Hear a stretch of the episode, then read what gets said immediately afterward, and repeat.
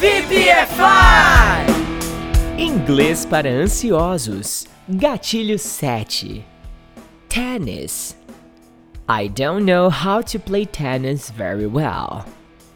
Soccer. Everybody remembers the soccer match between Brazil and Germany. Basketball.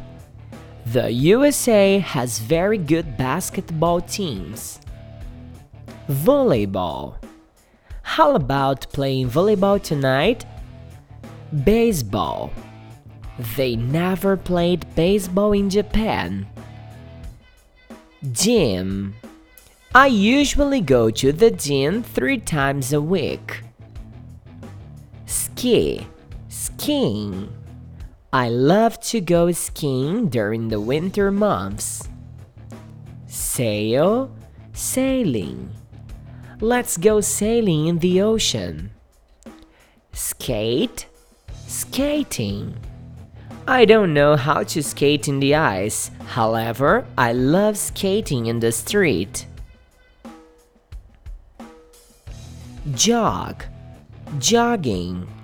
I went jogging for 10 kilometers this morning. Run. Running. He runs very fast in the running because he eats very well. Swim. Swimming. My brother swims very fast. Chess. Let's play chess. I am watching the Queen's Gambit.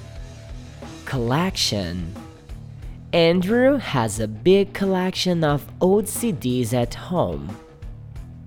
Ball. She couldn't catch the ball at the last minute and we lost the game. Field. They are practicing in the soccer field. Cart. There are four carts in the city club. Athlete. Lisa is a good athlete, but she has no chances with the professional ones.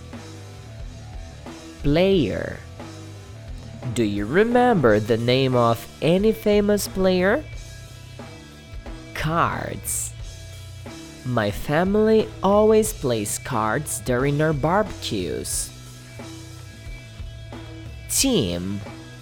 The Brazilian volleyball team won the last championship. Game. Match. What time does the soccer match start? Sport. My son loves practicing every kind of sports. Hobby.